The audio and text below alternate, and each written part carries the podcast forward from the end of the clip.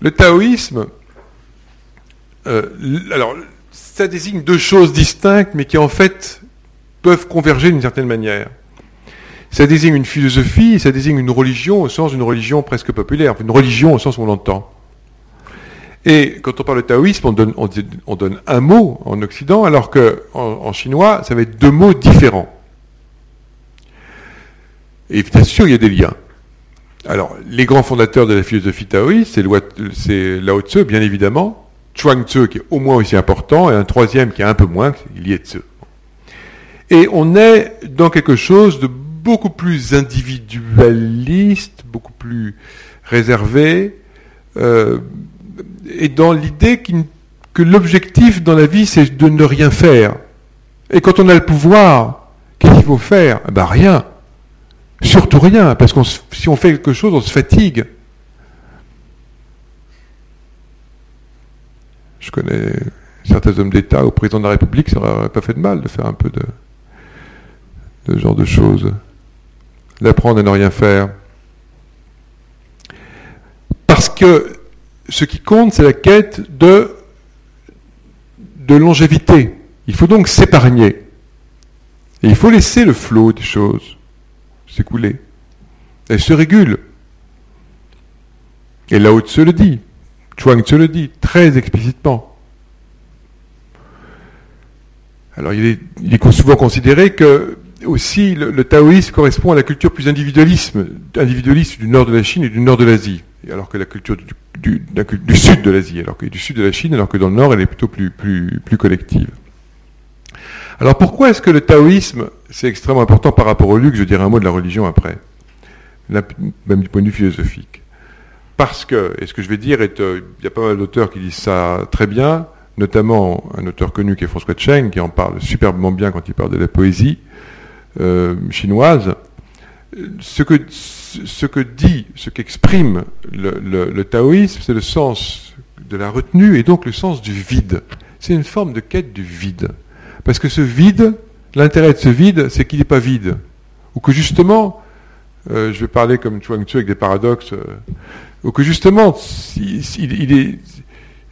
qui lui donne sa plénitude, c'est qu'il est, c'est sa viduité. Pourquoi? Qu'est-ce que c'est que ce vide? Ben, C'est le vide dit médian, classiquement, qu'on va trouver entre le yin et le yang. Et c'est de ce, de, ce, de ce vide que va venir le souffle de la vie, que va venir le souffle de la création. C'est la raison pour laquelle, dans l'art asiatique, dans l'art chinois notamment, il y a ce sens, une présence très importante du vide. Et c'est la raison pour laquelle, aussi dans, le design contemporain, on va retrouver cette forme de, visibilité et, cette adéquation avec le less mort de Louis van der Rohe. Ça, c'est un tableau du XVIe siècle d'un grand peintre que j'aime énormément, qui s'appelle Chetao. Vous voyez, il n'a pas l'air très bien, sauf qu'il est très bien il y a un orage, c'est un sage ou une personne qui est là, je ne sais plus comment s'appelle précisément. Et c'est magnifique, on, le perçoit comme tel, c'est d'une immense subtilité, mais parce que justement, il y a cette force qui est donnée par ce vide. Des auteurs, je pense notamment à un grand synologue qui s'appelle euh, Papano, Jean Papano, considère que ce vide est fondateur de l'art, et que de cet art découle l'art de vivre et que c'est la raison pour laquelle l'art de vivre fondé par le taoïsme peut être un art de vivre euh, aussi qui, donne un souffle de création. Pour ça, quand on dit, euh, oui, euh, chinois, c'est la copie, blablabla, on dit les choses vraies parce qu'en mandarin, tralala, mais on dit aussi un peu n'importe quoi, parce qu'on oublie juste une partie de la réalité significative. Là, là, parce que mais c'est une signification qui s'articule autour de la viduité. Il n'y a pas que pour le taoïsme, mais c'est quelque chose d'absolument euh, euh, fondamentale, sachant que dans la culture chinoise ou dans la culture asiatique, on peut être taoïste, euh, confucianiste, c'est même pas du sacrétisme, on peut être très bien confucianiste la journée, taoïste le soir, ça pose aucun problème, et bouddhisme en même temps, quand il s'agit de prier. Alors le bouddhisme, on est dans la, dans la modération, et dans la retenue, c'est ce qu'est le Bouddha, mais sans aucune culpabilité, il n'y a aucun problème. C'est ça la grande différence entre l'Orient et l'Occident. C'est pas pour autant qu'il n'y a pas, encore une fois, de régulation, qu'il n'y a pas d'éthique, mais ça procède différemment. Je vous donne un exemple d'un écrivain anglais, qui s'appelle John Blofeld, qui au XXe siècle, assez tôt, a voulu se convertir au bouddhisme. Il s'est converti au bouddhisme, il était dans la campagne, dans la campagne chinoise, et puis il va à la ville, donc je crois à Pékin, et puis là, il se voit, il voit des amis, il boit beaucoup, il se met à fréquenter assidûment les maisons de fleurs, c'est un mot plus poétique que les maisons closes, et, il, euh, ça lui crée une culpabilité énorme. Et il parle à un moine bouddhiste qui lui dit, mais il n'y a pas de problème. Il dit, j'essayais, j'ai oublié le bouddhisme, j'ai quitté, j'ai abandonné le bouddhisme. Tout ce que j'avais fait depuis des années, c'est fini. Non, fais ce que tu fais ce que tu veux faire. Tu es jeune, profite de la vie. Après, tu auras des problèmes, tu auras des choses. Tu verras l'âge, la maladie. De toute façon, tu te rendras compte par toi-même. Et tout ce qui compte, c'est ton propre désir. Il ne faut rien faire qui ne soit pas dicté par le désir. La question, c'est ce qu'elle désire. Alors, dans le bouddhisme, il faut savoir qu'il y a deux grands courants. En fait, il y a un troisième courant qui est le bouddhisme tibétain, mais c'est encore une autre histoire et ce qui est dérivé du deuxième, enfin bref. Mais les deux courants principaux, c'est le bouddhisme traditionnel ancien qu'on appelle le bouddhisme Theravada, qu'on va trouver en, Birmanie. Le bouddhisme a quitté l'Inde au Xe et XIe siècle, comme vous savez. On va le trouver en Thaïlande, euh, on va le trouver au Sri Lanka, donc au Laos, qui est un bouddhisme plus contemplatif et plus austère. La caractéristique de, bouddhisme, de, ce bouddhisme, c'est qu'on ne peut pas devenir un Bouddha, mais on peut devenir ce qu'on appelle un arat. C'est extrêmement difficile. Les traités de bouddhisme, a un nombre d'étapes, une complexité euh, très très très grande. Mais on peut devenir tout seul, soi-même. D'où cette idée de, ce, besoin de contemplation et, dans l'austérité, le fait de retrouver aussi l'austérité au bout d'un certain temps, etc. Et puis un autre bouddhisme, qui est le bouddhisme Mahayana. Mahayana, ça veut dire grand véhicule. Alors, pour être précis, les bouddhistes Mahayana ne vont pas appeler les autres Theravada, ils vont euh, les appeler Inayana, qui veut dire petit véhicule, parce que c'est un peu condescendant. Mais qu'est-ce que ça veut dire, le grand véhicule? Ça veut dire que c'est quand même extrêmement égoïste, semble-t-il, dans ce point de vue, dans ce paradigme, et non conforme aux propos du Bouddha, que de vouloir se sauver soi-même tout seul. Si on est en train de prendre le chemin de la rate et le chemin, voir le chemin du Bouddha, eh bien c'est bien, c'est bien d'emmener les autres avec soi. Et donc, on peut s'arrêter juste avant, et à ce moment-là, on n'est ni un Arat, ni encore un Bouddha, on est un Bodhisattva, si vous allez au musée Guimet, vous avez plein de, sculpture ou de tableau. Et quand on est un bodhisattva, eh ben, on emmène plein de gens avec soi sur son véhicule, qui est d'ailleurs un grand véhicule et non pas le petit véhicule où on est tout seul. Donc vous voyez que c'est un bouddhisme qui qui s'est beaucoup développé aussi en Chine parce qu'il a été imprégné d'une culture collective. Alors le Bouddha, en général lui-même, il est extrêmement austère sauf dans certains cas, qu'on peut dire, voir notamment au musée Guimet, qui est un Bouddha paré, vous voyez, il a une couronne, qui est une couronne princière, il y a mille débats sur la question de savoir pourquoi on a mis une couronne, est-ce que c'est symbolique, ou est-ce que c'est une, réaction ironique par rapport aux gens qui critiquent, etc., etc. Voilà. Mais euh, pour le reste, euh, il y a une, une liberté, ce qui compte encore une fois c'est le désir, il y a une liberté de manœuvre, une liberté, une liberté d'être extrêmement grande. Il n'y a aucun problème par rapport à la richesse, il n'y a aucun problème par rapport à la volupté. Mais quand on a envie de s'arrêter, eh ben on s'arrête. Et puis il n'y a pas de jugement de valeur par rapport à ça. C'est incontestablement plus soft, en tout cas. Alors, c'est sûr que vers la fin de sa vie, on rentre vers quelque chose de plus austère. Et c'est sûr aussi que dans le Mahayana, il y a plus une logique de, plus une logique de partage. Mais ce qu'il faut comprendre aussi, c'est qu'il y a un grand nombre d'écoles dans le bouddhisme. Il y a un grand nombre d'écoles. Donc quand on dit le bouddhisme, c'est le trait d'union de l'Asie, mais ça véhicule des, réalités extrêmement différentes. Alors, un bouddhisme très, très, quand on parle très souvent, c'est le bouddhisme zen. Le bouddhisme zen, ça désigne en plus deux courants, deux écoles différentes, mais c'est une composante importante, et là on est totalement dans la retenue. Il est parfois dit que le bouddhisme zen, c'est le protestantisme du bouddhisme. Alors comment est-ce qu'on est venu là? On en est venu là le bouddhisme zen, il est apparu sous une autre forme en Chine. On appelle ça le bouddhisme Chan, c'est H-A-N, qui est devenu le bouddhisme zen, parce qu'il s'est propagé. Et ce bouddhisme Chan est dans la retenue complètement, et dans la viduité. Il était. Pourquoi? Parce qu'il y a eu des liens forts avec le taoïsme. Pour, la faire, pour résumer de manière un peu grossière, la combinaison de bouddhisme et de, confucianisme a, poussé, forgé le Mahayana. La combinaison du, bouddhisme et du taoïsme a forgé le bouddhisme Chan, qui est devenu le bouddhisme zen, dans lequel il n'y a rien.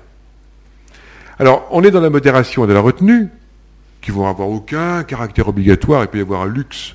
D'autant plus que, d'autant plus qu'il y a une tradition de l'ornement dans le bouddhisme, qui vient du fait que les premiers bouddhistes, il fallait qu'ils différencient même leurs temples des temples de l'hindouisme. Donc il fallait qu'il y ait beaucoup d'ornements et, du grandiose. Et puis l'offrande a joué un rôle aussi extrêmement important, ce qui d'ailleurs choquait dès le VIe siècle, ce qui choquait beaucoup les, érudits et les confucéens, qui voyaient toutes ces dépenses euh, sous couvert d'offrande, sous couvert de dons, etc., alors qu'il n'y avait pas de règle particulière, puisqu'on est toujours dans la question du désir. Et l'histoire du monde flottant. Qu'est-ce que c'est que le monde flottant? Le monde flottant, c'est le terme euh, utilisé pour parler de l'époque d'Edo. Donc euh, les, estampes japonaises, etc. etc. Ukiyo. C'est-à-dire, ça veut dire ça. Ukiyo et ça veut dire ça, monde flottant. Qu'est-ce que ça veut dire? À quoi c'est lié? Ben, Outre le fait que la, guerre était terminée, qu'il fallait trouver d'autres occupations aux guerriers, il y a une idée, une notion fondamentale dans le, dans le bouddhisme, qui est la notion d'impermanence. On est dans le fugitif. Rien ne compte. Tout, disparaît. Et donc le monde flottant peut être un monde de jouissance, un monde de plaisir, un monde de luxe, un monde de littérature, un monde de finesse, un monde de tout ce qu'on veut, mais qui s'évapore comme une bulle. Parfois ça se termine très mal, mais en tout cas c'est légitime et c'est une forme de manifestation de l'impermanence. L'impermanence, c'est ce qui se passe aujourd'hui. C'est ni hier ni demain. Moi, j'avais vu, il y, a, quelques années, des propos, des phrases mises en exergue avec des manifestations différentes dans des, dans des monastères euh, bouddhistes au Japon où c'est-à-dire ce qui dit c'est le présent. C'est le présent qui compte. Alors quand on dit que c'est la, permanence et que c'est le présent qui compte, on peut l'interpréter de la même manière. On peut dire qu'on a envie de faire plein de choses parce qu'il faut faire très vite. Ou alors qu'il ne faut rien faire. Et d'où des différences euh, entre les manifestations du bouddhisme par rapport au luxe, notamment. Et ça, évidemment, euh, extrêmement émouvant quand on y est, parce qu'il n'y a juste rien. Et voilà. Et euh, pour terminer ce tour d'horizon, on va parler, je vais terminer vous dire quelques mots sur le Shinto. Le Shinto, c'est très, très, très important pour comprendre la culture japonaise. Les Japonais, ah oui, ça quand même, c'est un, excusez-moi, hein, ça c'est une œuvre d'un, grand peintre, artiste euh, japonais illustrant le bouddhisme et le, monde flottant.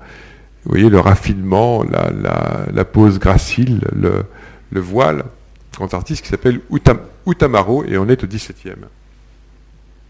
Alors, le Shinto. Je disais donc que quand on parle aux Japonais du Shinto, quand on leur demande de parler du Shinto, ça les, ça les gêne, ils n'aiment pas. Parce que c'est vécu.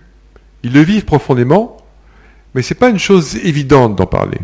C'est les Occidentaux qui ont dit, vers les années 1920-1930, il y a quelque chose qui s'appelle le Shinto, le shintoïsme qui est une religion. Qu'est-ce que c'est que le Shinto? D'abord, quoi qu'on en dise, c'est un polythéisme.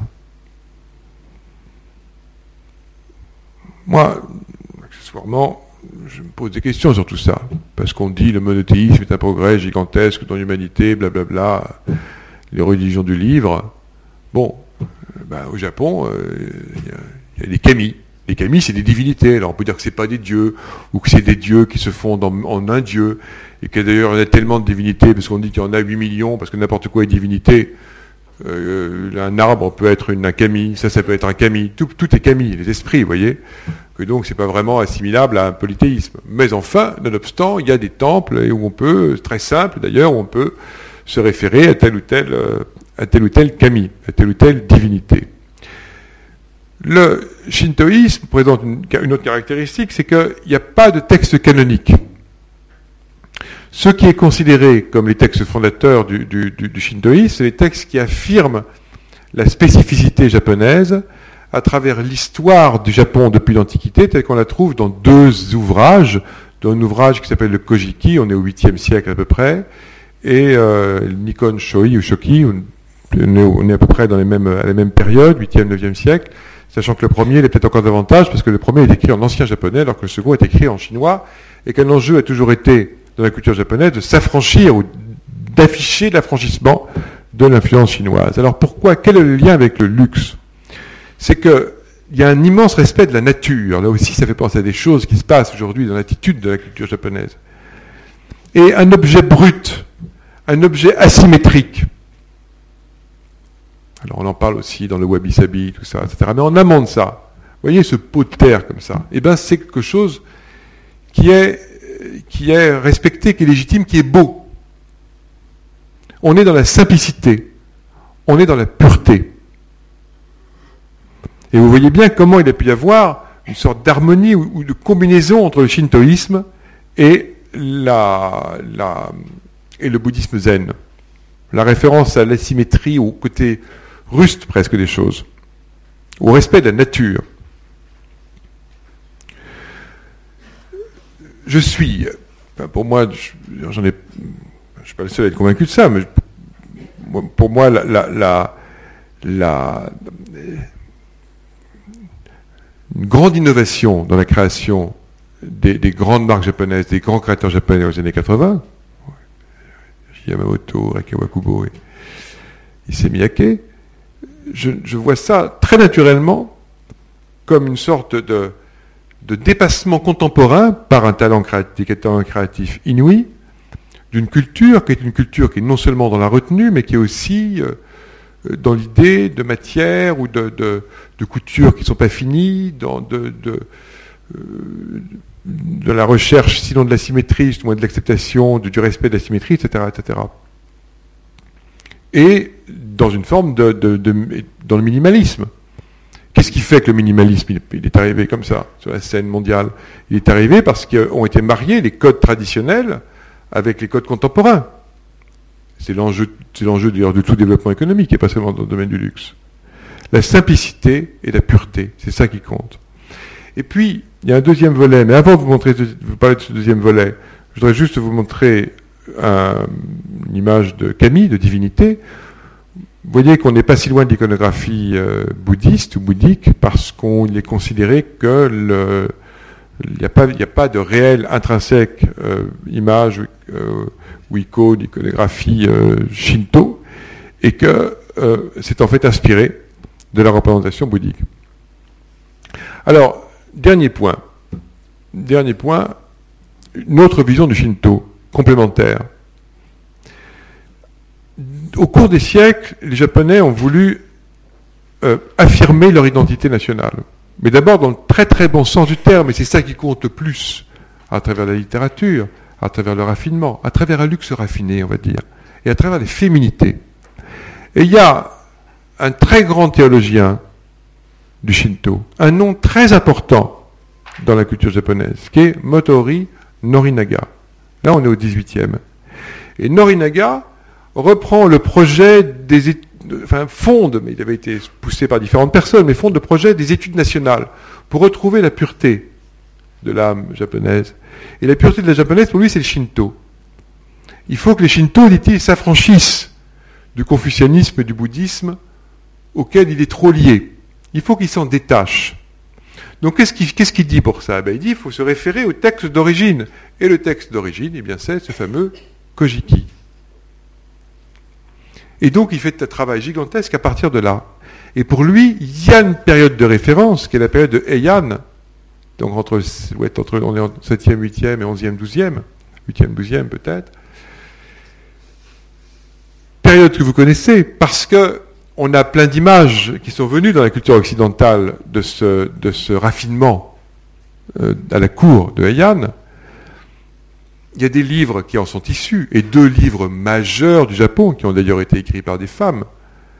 Je veux parler des notes de chevet de Seishonagon, et puis bien sûr du Di du Genji, l'ouvrage majeur du Japon, et qui décrit un monde qui est un monde de luxe et de raffinement et de subtilité qu'on retrouve aussi dans la, dans, la, dans la culture contemporaine, dans la culture japonaise contemporaine. Donc vous voyez, il y a d'un côté l'aspect fruste et simple, mais il y a aussi cette, cette, interprétation par Norinaga. Alors, ce qui s'est passé par la suite, c'est que Norinaga a été prolongé par un disciple qui s'appelle Natsuran, et que, de fil en aiguille, c'est devenu le Shinto, euh, le Shinto nationaliste euh, japonais.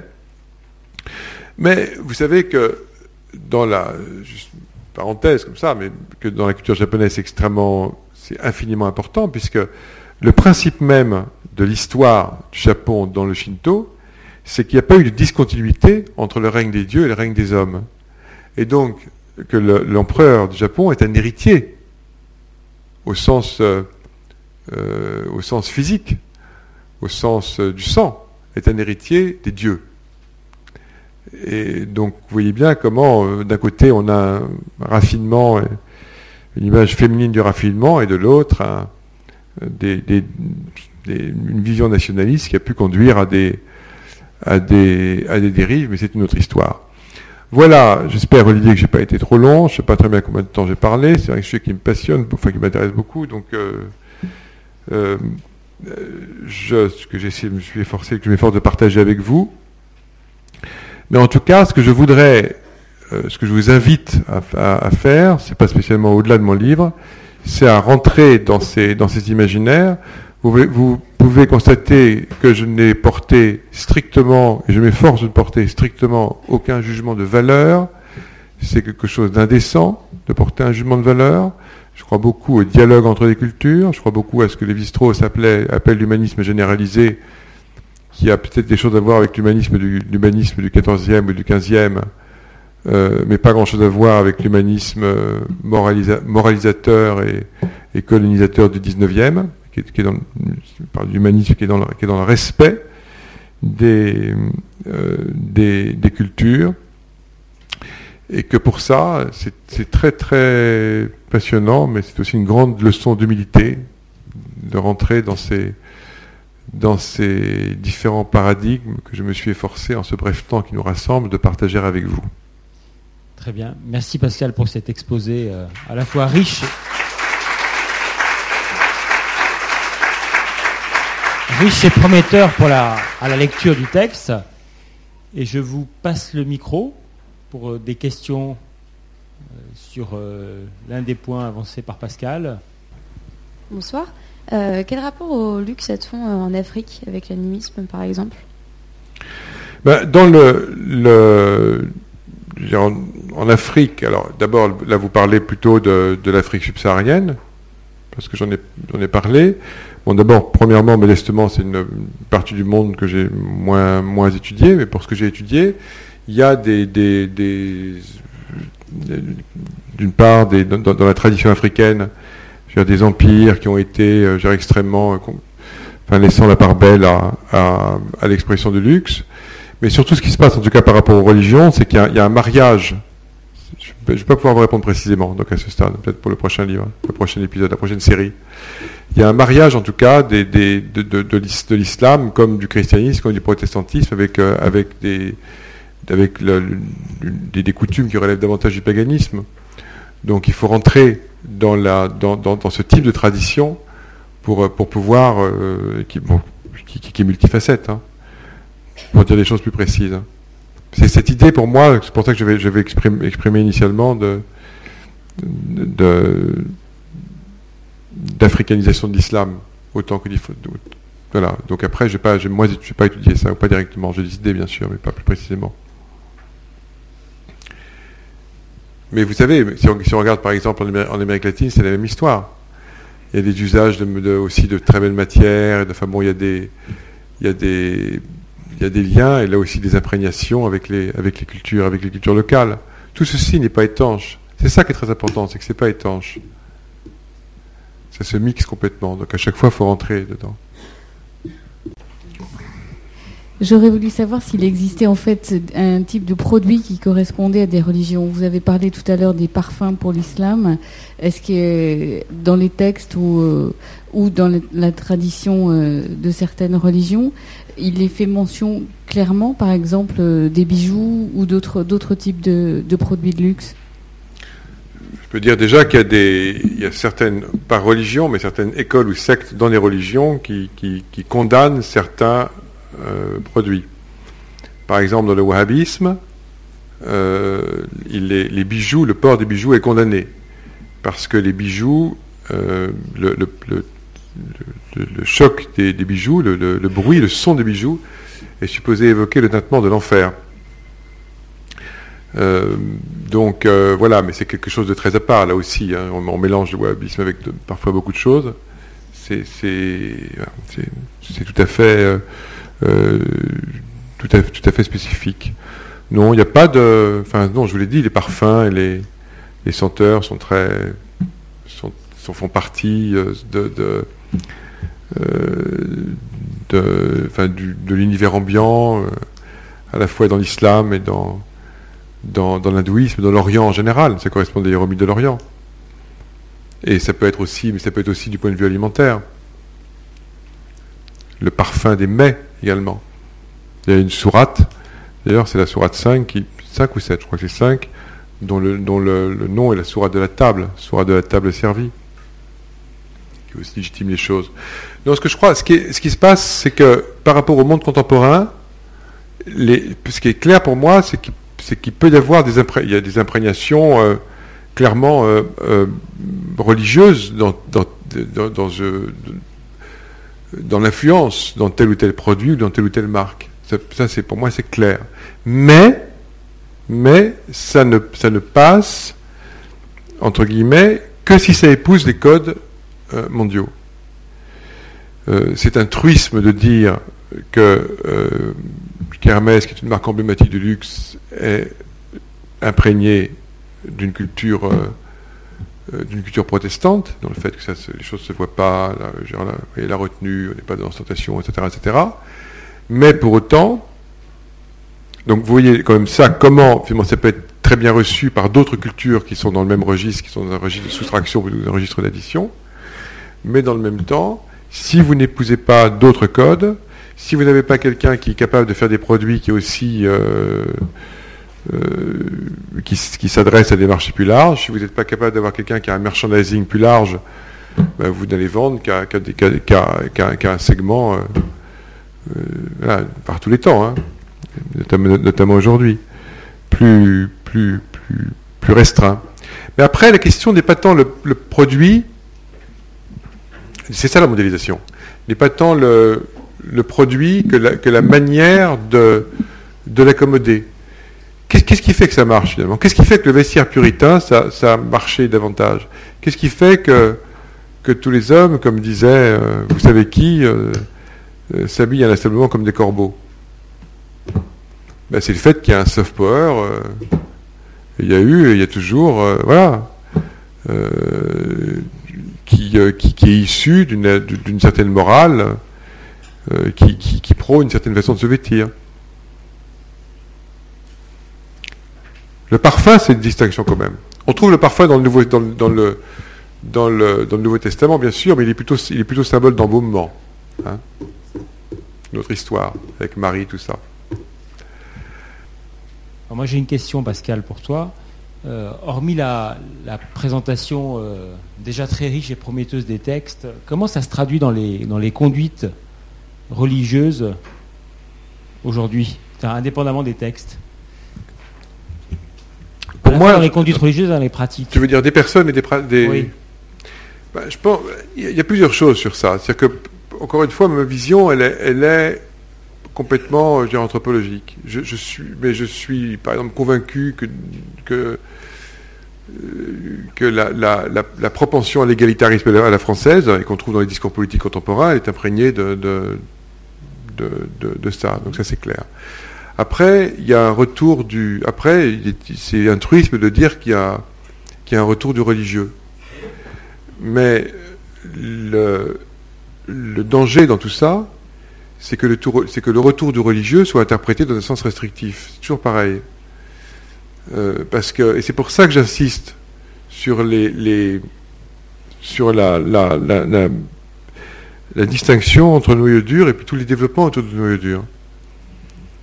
Si je prends l'exemple des, des, des mille et une nuits, il y a des, intégristes en Égypte qui veulent les interdire, parce qu'ils ont bien compris que c'est en contradiction avec leur vision. Il y a même aussi d'autres qui, veulent qui veulent introduire carrément les hadiths. Bon, ok. Donc le, truc, il est là. C'est-à-dire qu'il est... au fond, ce que je ressens, c'est la distorsion qu'il y a entre le foisonnement d'influences incroyables, avec des dominantes parfois, euh, et euh, euh, le, Vous voyez, par exemple, des influences aujourd'hui, des influences autrefois. J'ai fait référence tout à l'heure à l'influence sur la culture omeyyade, donc arabo-musulmane, de la culture de la Perse et de celle de, la culture byzantine. Mais tout ceci, on le sait d'ailleurs. Et d'ailleurs, même après la, après la, prise de Constantinople, vous êtes sûrement un certain nombre d'entre vous à avoir vu l'exposition au Grand Palais euh, qui montrait bien qu'il y avait une continuité, au fond. Et que non seulement il y avait une continuité, mais que Mehmet II voulait qu'il y eût continuité. Après, c'est pas du tout pareil, l'Istanbul et Constantinople. Mais il y, a quand même ces, liens euh, extrêmement forts. Donc, euh, donc le, risque dans tout ça, c'est que, que finalement, ce, retour du, religieux, eh ben, soit pas tant un retour de la métaphysique à la Malraux, ben, on le sait bien, mais qu'il y, a une occultation de, ce foisonnement du monde. Et c'est une des choses qui m'a motivé dans ce que j'ai écrit, dans ce que j'ai à ce sujet, juste pour expliquer, dire comment c'est, expliquer. Expliquer que l'islam, c'est d'une vastitude et d'une complexité extrême, parce que je vous ai pas plein de choses dont je ne vous ai pas parlé, notamment du troisième courant, des Raridjites, à peu près 1% des, de l'islam sont encore plus austères que ce que j'ai pu décrire. Euh, le, voyez, le, confucianisme, le confucianisme, c'est extrêmement large. le, catholicisme, qu'est-ce qui est intéressant avec le catholicisme dans, ce que je, dans, ce que je trouve là, ben, c'est beaucoup, beaucoup de choses, mais c'est le lien entre le catholicisme et l'art de vivre. Mais sachant aussi qu'il y a toute une, partie de la culture catholique qui va, je, je dis ça, c'est changement de valeur, toute une partie de la culture catholique qui va, qui va se traduire par le fait que au contraire, on, veut, on est dans la fonctionnalité et on va chercher à vendre des vêtements le moins cher possible, euh, et pas nécessairement esthétiques, pour justement euh, que les pauvres aient de quoi se vêtir. Donc on est dans des, ramifications, mais ces ramifications, elles forment une, une cohérence. Et ça, ça bouge pas. Donc finalement, ça bouge pas parce qu'il y, a énormément d'influences, il y a des circonstances historiques qui font bouger, mais ça bouge à la marge. Et puis ce que je crois aussi, c'est que l'affichage de, la, de, la, de, la, de la mondialisation, tel qu'il est, et je sais que moi je suis favorable à la mondialisation d'un point de vue économique sous certaines conditions, mais il se traduit aussi par une, par une violence de ce qui est exposé. Ça, on le sait. Mais ce qui est intéressant, c'est de voir comment cette violence peut être ressentie comme telle ou pas selon la culture dans laquelle, euh, dans laquelle on se trouve. Et c'est toujours ce derrière, ce qui est, bien, c'est ce grain de liberté qu'il peut y avoir dans, la manière d'arriver à créer quelque chose, à percevoir quelque chose, comme un dialogue entre le contemporain et, le culturel. Mais le culturel, c'est pas seulement l'histoire. Voilà, alors il y a des choses qui, fonctionnent très bien et qui, s'analysent d'un point de vue contemporain. Euh, l'imaginaire, on parlait hier dans d'autres contextes, l'imaginaire de la nostalgie dans les marques américaines, il renvoie à d'autres notions et à et aussi à une forme d'héritage puritain, mais ça, ça, a été fait par, euh, notamment par Alf Loren, qui, avait, qui était tout le contraire de, de quelqu'un qui venait de cet héritage, mais tout ceci a été brassé. C'est cette diversité. Et moi, ce que j'aperçois, ce que je, ce que je ressens, c'est que euh, c'est pas une question de laïcité ou pas de laïcité, mais c'est que l'affirmation identitaire, ben évidemment, elle, elle si, elle, si elle occulte le, le, foisonnement, c'est évidemment pas bien. Et c'est un sujet très, très, très actuel. Très bien. Merci encore à Pascal. Donc je vous renvoie évidemment à, en priorité, je dirais, à la fois à la, possibilité de podcaster la conférence et à l'ouvrage qui sera disponible en librairie d'ici 15 jours. Voilà. Merci à tous. Merci encore à Pascal. Merci à vous.